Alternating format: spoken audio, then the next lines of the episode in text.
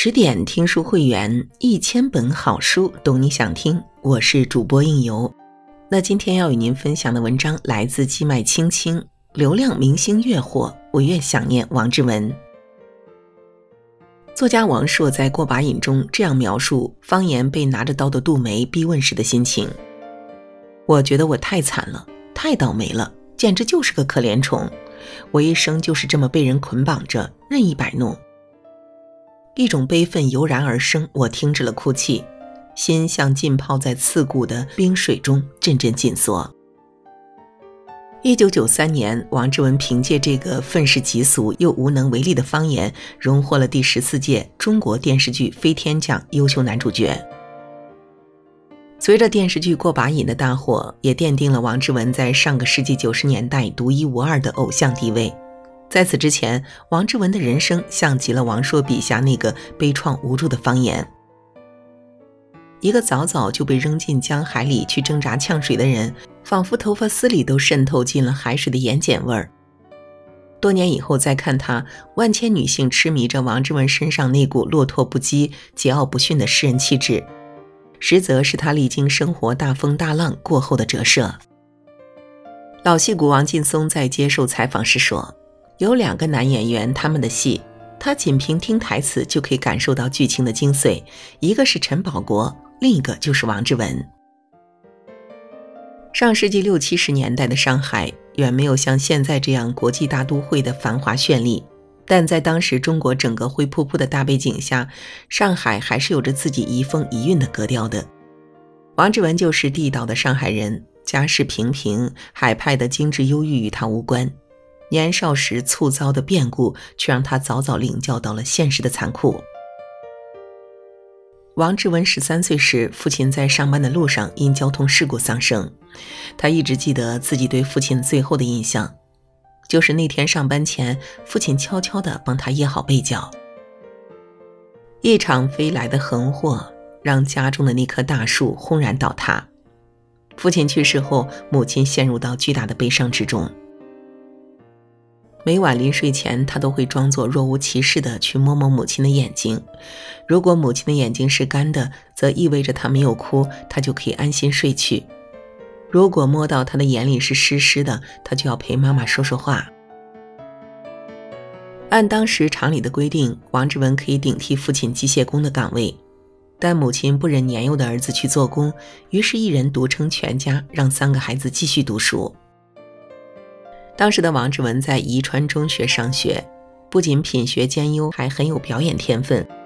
他会说多种方言，课间在同学们的撺掇下，也会即兴模仿一段戏码，顿时让教室里充满了欢声笑语。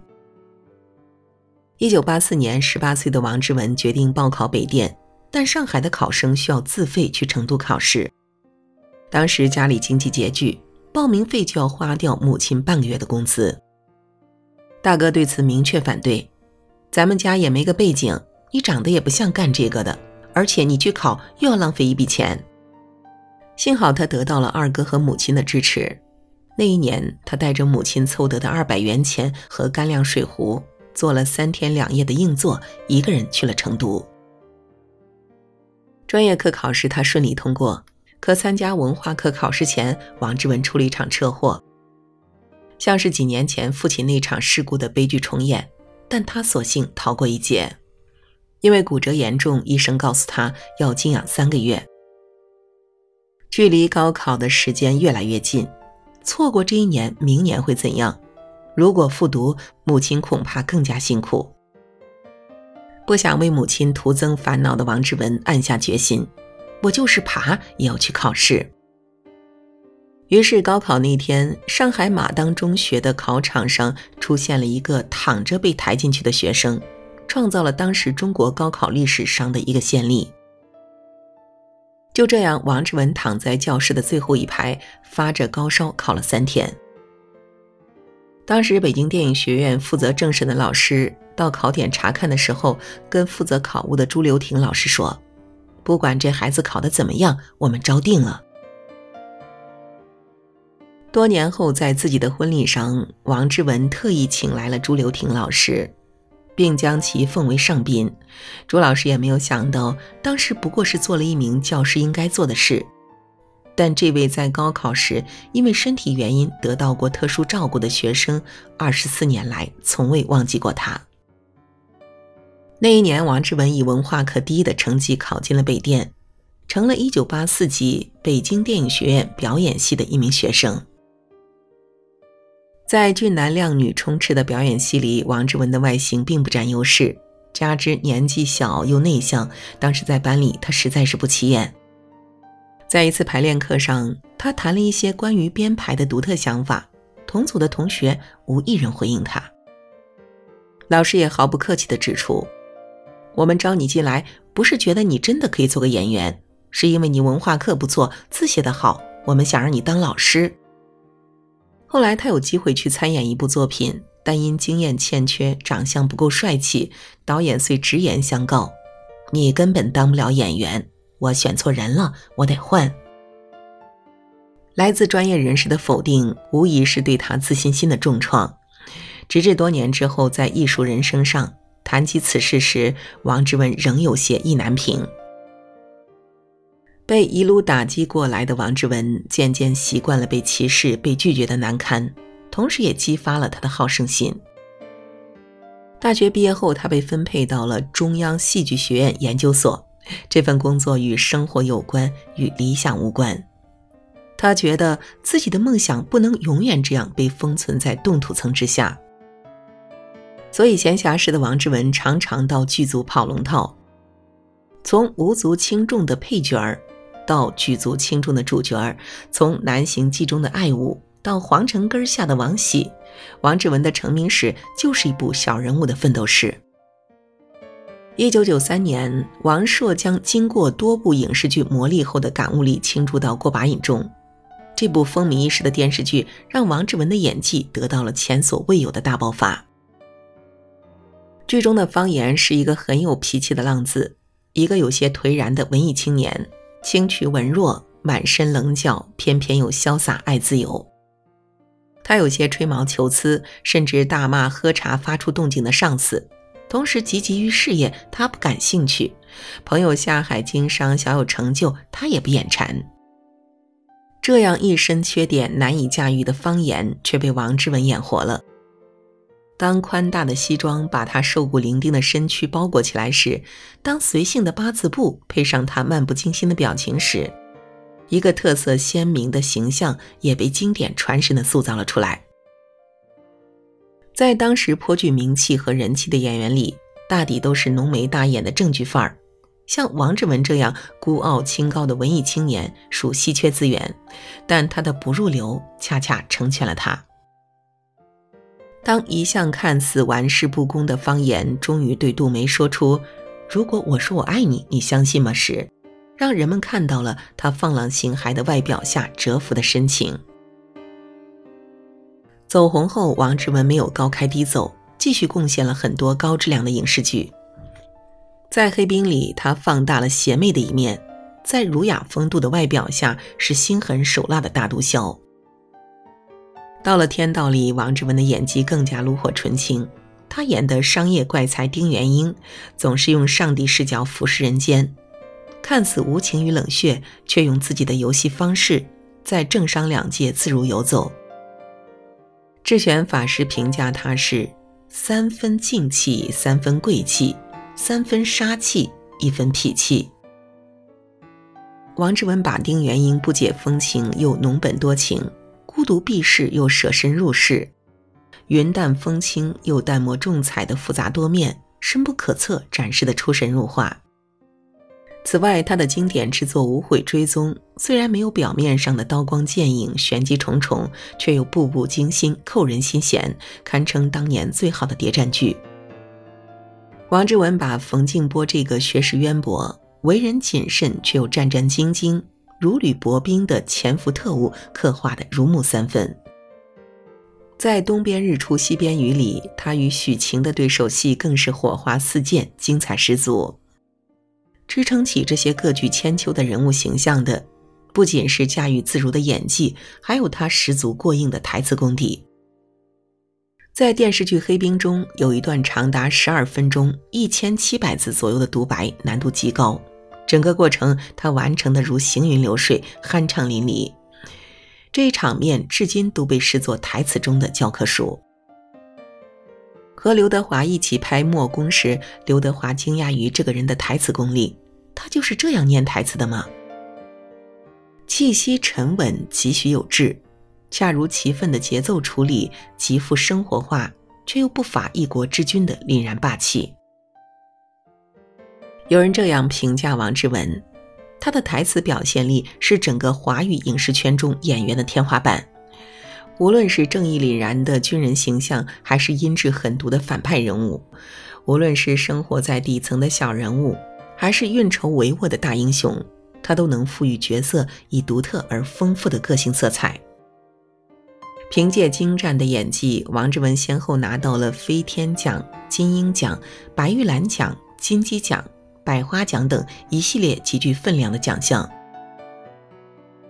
他曾被断定当不了演员。但偏不信邪的他，最终拿遍了大奖。在市场价值日益水涨船高的那些年，很多企业都曾向他抛过橄榄枝，希望借助他超高的人气为其代言广告。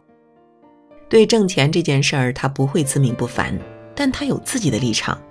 钱我喜欢，我跟他没仇。拍广告挺诱人，挣钱快，但这钱我挣得不舒服。我觉得是在买卖。而且卖的就是这张脸，我觉得挺没劲儿的。因此，他成为娱乐圈少有的几乎不接任何商业广告或代言的演员。在他人生的排序里，戏大过天，所以他对表演的热爱有着一以贯之的忠诚。演戏，我一直是百分之百，应该叫亲情。当年在和江山拍过把瘾的一场对手戏时，他直接用头去撞破玻璃。玻璃碎屑从他头皮划过，顿时鲜血淋漓。拍电影《风声》时，王志文扮演特务处处长王田香，化身冷血残暴的施行者。这个恶魔般的人物犹如灵魂附体。他审讯周迅的那一幕，后来成为众人的噩梦。据说当时的剧组流传这样一个说法：王志文单挑华裔群星。后来，因为出演陈凯歌《荆轲刺秦王》中的嫪毐，他被外媒盛赞为具有莎士比亚风格的中国演员。有句话说得好，好演员应该演什么像什么，而不是演什么都想演自己。本色出演是容易的，最不容易的，则是把真实的自己藏匿在角色背后，动用全部的理解力与感受力，才能塑造出符合剧情的人物形象。每个角色都全情燃烧，这是他对自己始终如一的要求。陈凯歌曾给予他极高的评价。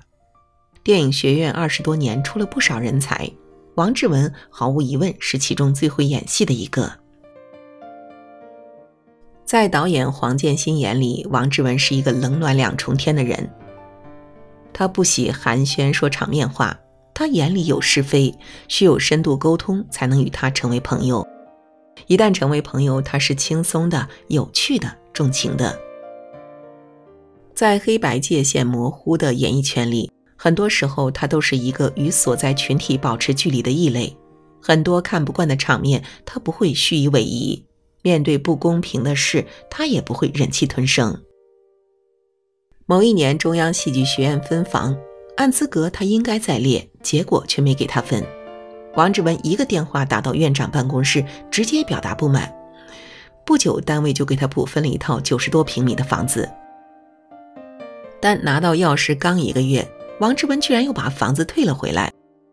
分不分是你们的事儿，要不要是我的事儿。因为我现在在上海生活，北京的房子我不用，搁在我这儿浪费。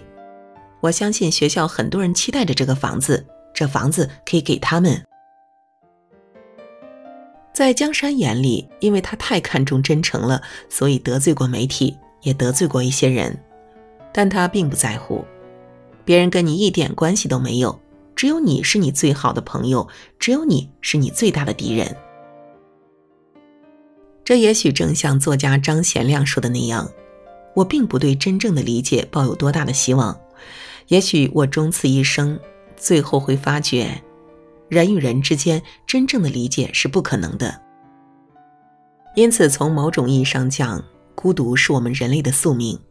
只是无论是古人的“因其名矣，求其有生”，还是今人的“我将在茫茫人海中寻访我唯一之灵魂伴侣”，皆是在破解孤独的人生课题。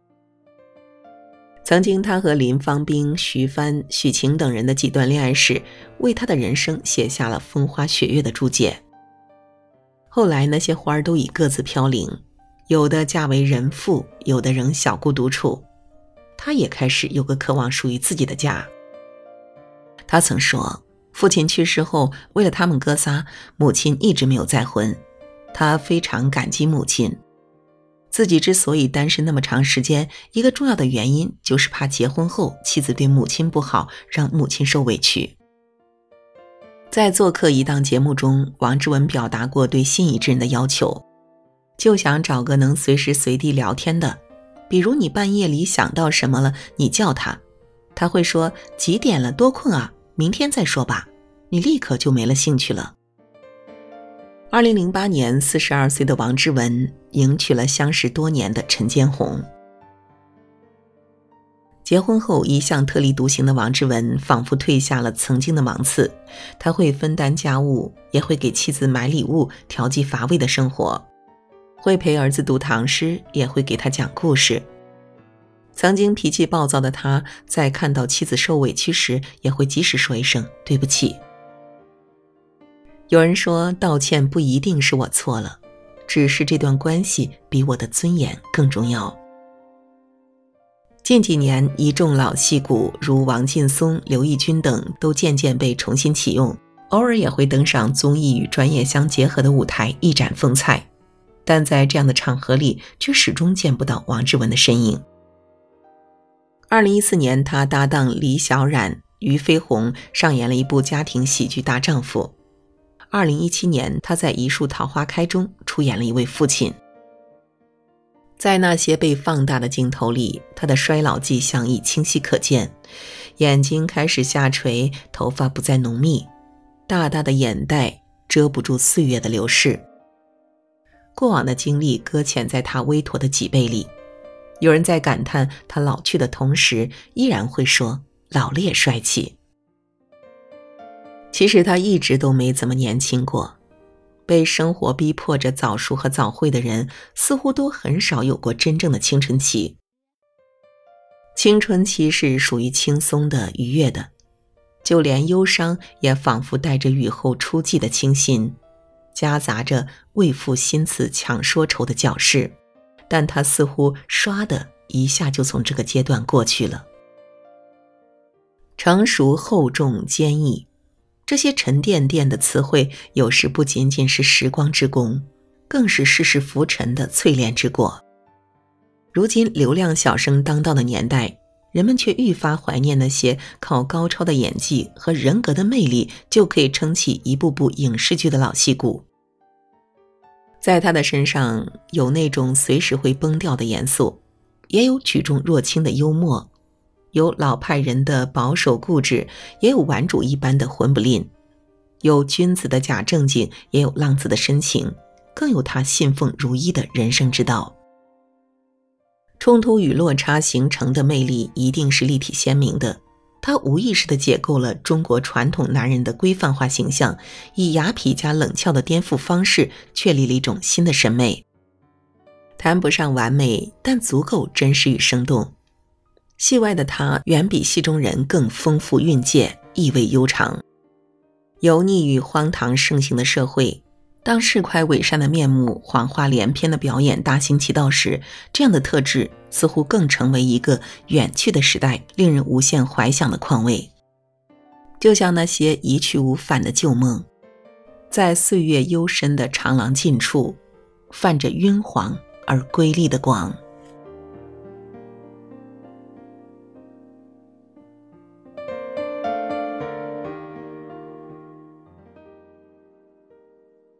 好了，今晚的文章就为您分享到这里。更多美文，请继续关注十点读书，也欢迎把我们推荐给你的朋友和家人，一起在阅读里成为更好的自己。